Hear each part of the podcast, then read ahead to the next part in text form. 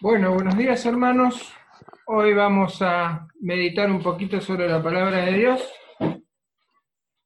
Eh, para mí no es nuevo una cámara, pero sí es nuevo en una reunión.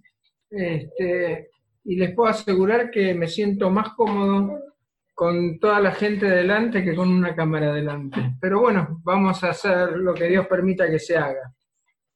El mensaje de hoy se llama Amarás a tu prójimo como a ti mismo pero antes de ir al, mensaje, vamos a leer otra porción bíblica que nos lleva a pensar eh, todo lo que la Biblia dice sobre el amor.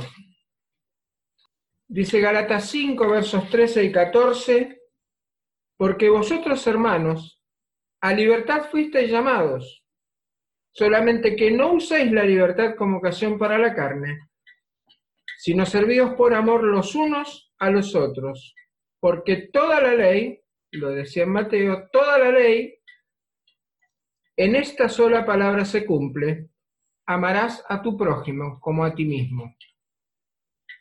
Y más adelante, en los versos 22 o 23, Gálatas 5 dice, mas el fruto del Espíritu es amor, gozo, paz, paciencia, benignidad, bondad, fe, mansedumbre, templanza. Contra tales cosas no hay ley.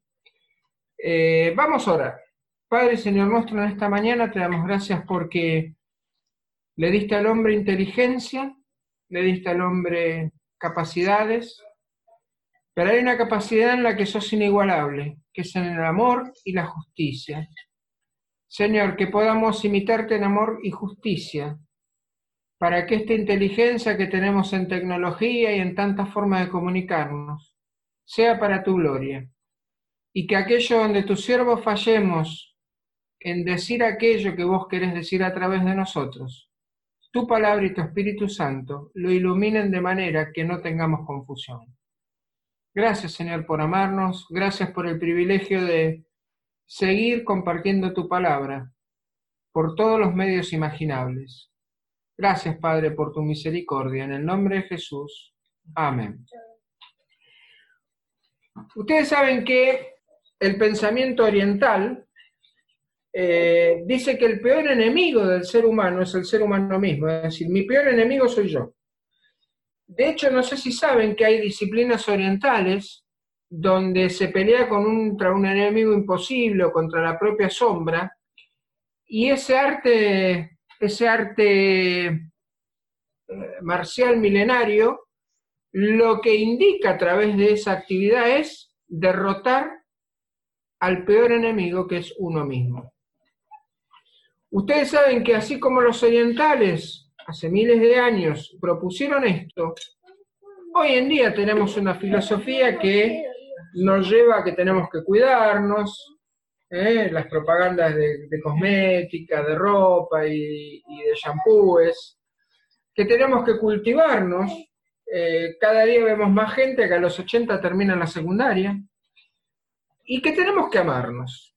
Justamente en la reunión de oración del miércoles salió el disparador este de amar a Dios sobre todas las cosas y a tu prójimo como a ti mismo, ¿no? Y decíamos, ¿qué cosa esto del amarse a uno mismo? ¿Por qué la Biblia habla del amarse a uno mismo? Ustedes saben que cuando los, las personas estas de Mateo le, le preguntan a Jesús acerca de lo más importante de la ley, no lo hacen porque les importe la ley lo hacen porque quieren que Jesús pise el palito. Sabemos que los escribas, los fariseos, todos los, más o menos relevantes de la época, lo que querían era que Jesús quedara como un fraude porque ellos perdían personalidad. La cuestión es que eh, Jesús les dice que en amar a Dios sobre todas las cosas y al prójimo como a ti mismo se resume toda la ley de los profetas. Miqueas dice algo parecido. Si el Señor quiere 10.000 rollos de aceite, 10.000 arroyos de aceite, que yo dice, hombre, Dios te ha manifestado lo que es bueno, amar a todos y humillar tanto a tu Dios. Es decir, ya en el Antiguo Testamento, a pesar del esquema sacrificial que hay, el amor sigue siendo predominante, ¿no? Qué interesante, porque Jesús les recrimina que diezman la menta y el comino, pero, pero que no aman. Ahora bien, ¿qué razón o alcance tiene esto que dice Jesús de al prójimo como a ti mismo?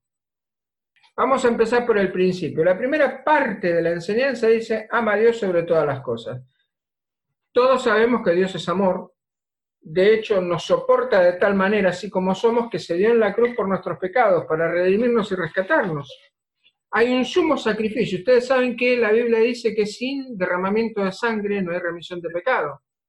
Hebreo nos dice que había que sacrificar continuamente porque el hombre pecaba y los sacrificios eran imperfectos y los sacerdotes eran imperfectos. Pero entonces Dios lo resuelve haciendo un sacrificio con el único Cordero sin mancha, con Él mismo, manifestado en Jesús en la cruz. Yo estoy seguro de que no dudamos del amor de Dios por nosotros y estoy seguro de que estamos convencidos de que amamos a Dios. Pero el tema es si lo amamos sobre todas las cosas, porque ustedes saben que por lo general lo que se interpone entre Dios y el hombre son las cosas. Las cosas no refiere solamente a lo material. Enamoramientos, eh, compromisos laborales, enumeren lo que, crea, lo que crean conveniente y van a ver que son cosas que se interponen entre Dios y nosotros. Lo verdaderamente importante está, por ejemplo, en Juan 3:16. De tal manera amó Dios al mundo que dio a su Hijo unigénito para que todo aquel que en Él cree no se pierda, más tenga vida eterna. La prueba del amor irrestricto de Dios está en Romanos 5:8. Mas Dios muestra su amor para con nosotros en que siendo aún pecadores, Cristo murió por nosotros. Y si hay alguna forma de definir los alcances del amor, me parece que primera Juan aprobó el examen. Fíjense, esto lo voy a leer porque es un poquito largo y la memoria no es la misma. Dice, amados, amémonos unos a otros porque el amor es de Dios. Todo aquel que ama es nacido de Dios y conoce a Dios. El que no ama no ha conocido a Dios, porque Dios es amor. En esto se mostró el amor de Dios para con nosotros en que Dios envió a su Hijo unigénito al mundo para que vivamos por Él. En esto consiste el amor, no en que nosotros hayamos amado a Dios, sino en que Él nos amó a nosotros y envió a su Hijo en propiciación por nuestros pecados. Esta es una palabra gloriosa. Esto resume el propósito del sacrificio de Cristo en la cruz, manifestar el perfecto amor de Dios. Ahora bien, al prójimo como a ti mismo, acá es donde se complica la cosa. Porque casi, casi podemos decir que comprendemos nuestro, el amor de Dios por nosotros, estamos más que convencidos de que le amamos a Dios, eh, sabemos que Dios es amor porque es su naturaleza, pero la Biblia nos complica la vida, dice, ama al prójimo, ama incluso a tu enemigo. Ahora, si nos ponemos a pensar, amar a los amigos es fácil. Es mi amigo, yo lo elegí. Bueno, sí, es medio bruto a veces, pero no importa, es mi amigo. Ahora, hay una proposición incómoda. A tu prójimo como a ti mismo, ama a los enemigos. Entonces, ante esta incomodidad, como a mí me gusta la comodidad, reconozcamos que cuando tenemos que optar entre algo bueno que es incómodo y quedarnos como estamos, optamos por la incomodidad, nah, déjalo ahí. O sea, es como que de alguna manera ese de amar a tus enemigos, ¿eh? y déjalo ahí. Pero ¿saben una cosa? La Biblia insiste, ama a tu prójimo como a ti mismo. Y ahora volvemos a los orientales, a que y, y, a la filosofía actual, que hay que quererse, que hay que amarse, que hay que cultivarse. Ustedes saben que cuando vemos casos de, de violencia de género, de hombre contra mujer o incluso de mujer contra hombre, o cuando vemos a alguien que es maltratado en un comercio por su jefe, nos agarramos la cabeza y nos horrorizamos. Pobre gente, ¿cómo soporta ese sufrimiento, ese maltrato? Pero una cosa que no solemos revelarnos, contra la que no solemos revelarnos, es contra el maltrato a nosotros mismos. Reitero, nos horroriza que maltraten a alguien, pero muchas veces nos maltratamos y no nos damos cuenta o lo aceptamos, total. ¿Para qué si toda la vida fui así? Llegamos a un punto en que no podemos ahí, cuando nos maltratamos a nosotros mismos, estar seguros de que realmente comprendemos el alcance del amor de Dios. Porque si no me amo a mí mismo, cuando Dios me amó tanto y se dio a sí mismo en la cruz por mí, por ese amor, ¿cómo puede ser que yo no me ame a mí mismo? Vivimos en un mundo histérico entre la sensualidad y la... Me esperen porque hay una palabra que se me va. La tengo acá. Y entre la, sensualidad y la decisión. Por un lado nos dicen, ah, no, mi hijo, vos tenés que hacer lo que sientas. Si a vos te hace bien, hacelo nomás, no te preocupes por el que dirán. Viví tu vida a tu manera, haz lo que sientas. Pero por el otro lado te dicen, no importa que lo que tenés que hacer te moleste, no importa que lo que tenés que hacer te saque o te disguste, vos tenés una obligación de cambiar el mundo y tenés que tomar decisiones aunque te resulten incómodas. Eso no es una histeria. Por un lado te dicen, haz lo que sentís y lo que te gusta, por el otro lado te dicen, no, macho, te tenés que jugar porque si no lo haces vos no lo hace nadie. Ahora bien, hay algo que no me cierra. Si usted no se ama a usted mismo, si yo no me amo a mí mismo, puedo dudar de que realmente comprendamos el amor de Dios o de que Dios es amado por mí. Porque saben una cosa, si yo no me puedo armar a mí mismo, es porque no me puedo dar lo que no tengo. El amor viene de Dios. Si yo no me puedo amar y darme amor a mí, que no tengo ese amor de Dios. O no soy consciente de ese amor de Dios. Y ahí nos encontramos con una dificultad que tiene una solución pero exige trabajo. Cuando usted toma Gálatas, que fue el pasaje que leímos al principio, que habla por un lado del amor y después del Espíritu Santo, y yo no creo que sea casualidad, dice que el, el fruto del Espíritu es amor. Y ese amor se manifiesta en nueve características. Las primeras tres tienen que ver con mi relación con Dios. Amor, gozo y paz. El amor, el gozo y la paz solamente los puedo tener con una buena relación con Dios.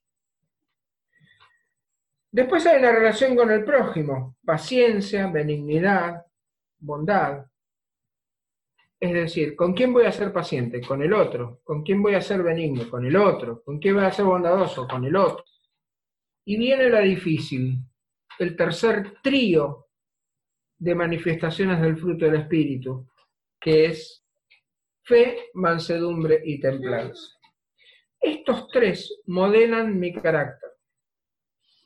Si yo estoy desesperanzado, si no tengo fe, estoy fallando en mi relación conmigo mismo porque no estoy disfrutando algo que el amor de Dios puede producir en mi vida.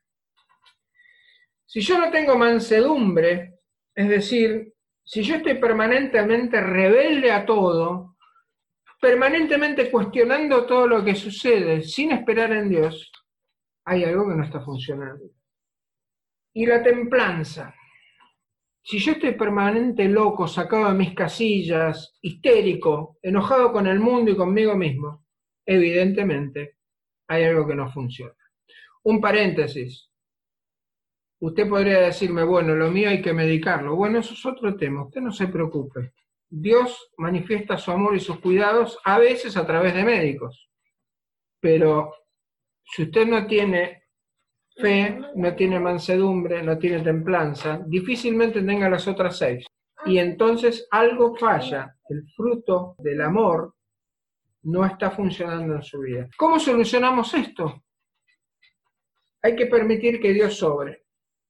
El Espíritu Santo obra donde tiene lugar para obrar. Mire, esto es muy sencillo. Si usted quiere jugar pelota paleta en un depósito lleno de muebles, la pelota no va a ir más allá del primer mueble que tenga entre medio. Pero si usted quiere jugar a pelota paleta en un lugar, ¿qué hace? O corre los muebles o los saca. Lo más aconsejable es sacarlo, porque yo que cuando uno juega en serio pelota, pelota frontón, la pelota va para donde quiere, hay que correrla. Si usted quiere tener la pelota en movimiento, necesita espacio libre.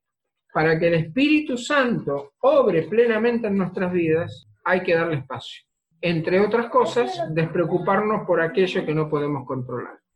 No significa no tener cuidados, no significa no hacer lo que debemos hacer, significa poner a Dios arriba de toda la lista de prioridades. Mire, con esto del amarse uno mismo, nos puede pasar lo que pasa. Yo no sé cuántos de acá tuvieron que curarle una herida en el lomo a un perro. Vieron que cuando los perros se pelean, por lo general se, se muerden en el lomo o cerca del cuello. Cuando usted trata de curar al animal, el animal da vuelta a la cabeza y pega el tarascón. En realidad no quiere morder su mano. Reacciona ante su dolor. Lo que pasa es que cuando reacciona, sin querer lastima a otros. Y los humanos somos así.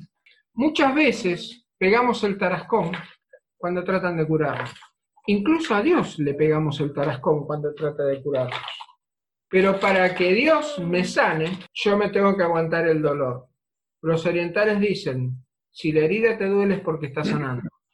Algo de cierto tiene, porque si tenés una herida y no te duele, algo grave pasó. Ahora bien, ¿Por qué mordemos a Dios cada vez que Dios quiere sanarnos? ¿Por qué cada vez que Dios nos enfrenta con nuestro pecado y con nuestra angustia y con nuestra desazón, en vez de arrodillarnos y decir, bueno, Dios, ¿qué querés? Decime porque yo ya no sé para dónde agarrar, pegamos el tarascón, dejamos de ir a la iglesia, dejamos de leer la Biblia, dejamos de congregarnos, dejamos de esto, dejamos aquello. En fin, hay un montón de cosas que dejamos de hacer e incluso algunas malas que empezamos a hacer porque es más fácil lamernos nuestro propio dolor que permitir que nos lo cure otro. Y este otro es el único, es Dios. Mire, si vamos a hablar del prójimo, el prójimo que más le tiene que preocupar a usted es el que está delante suyo cada vez que usted se mira en un espejo. Permita que Dios le cure. Permita que Dios obre. Si Dios obra, todo lo demás será añadido. Señor, te damos gracias por tu palabra, por el privilegio de compartirla. Y nuevamente te pido que aquello en lo que hayamos fallado en comunicar, tu Espíritu Santo nos ilumine, pero sobre todas las cosas, tu amor se haga manifiesto en nuestras vidas, para tu gloria, para nuestra sanidad y sobre todas las cosas, para manifestación de tu reino entre nosotros. En el nombre de Jesús. Amén. Amén.